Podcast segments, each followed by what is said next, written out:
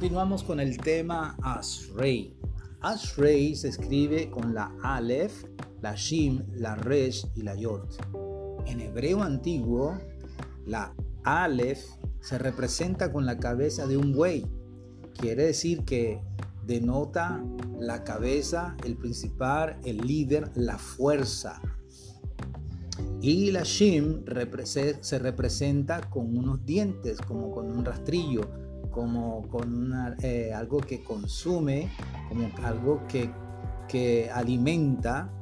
Eh, básicamente lo que quiere decir la Shim. La Resh está representada por una cabeza, representa a la persona, representa el pensamiento, representa, la, representa el cerebro, representa eh, el, líder. Entonces, y también el ayod, la última palabra de Ashrei, es una palabra que, es representada por un, arado o también por un brazo, una mano, y significa la obra, la mano, el trabajo.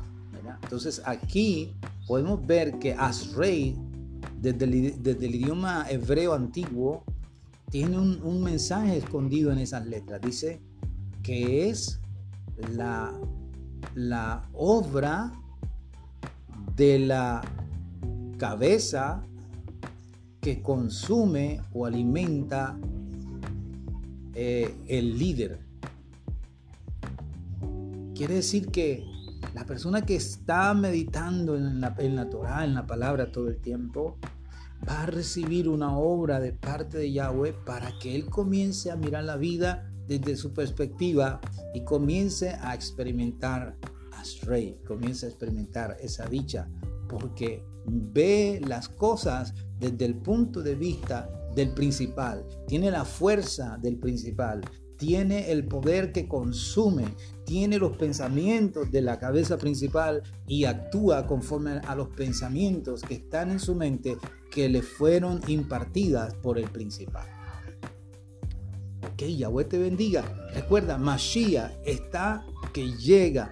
Aleluya. Yahshua Mashiach está a punto de regresar y de establecer su reino glorioso por un milenio, enseñándonos su, su preciosa Torah.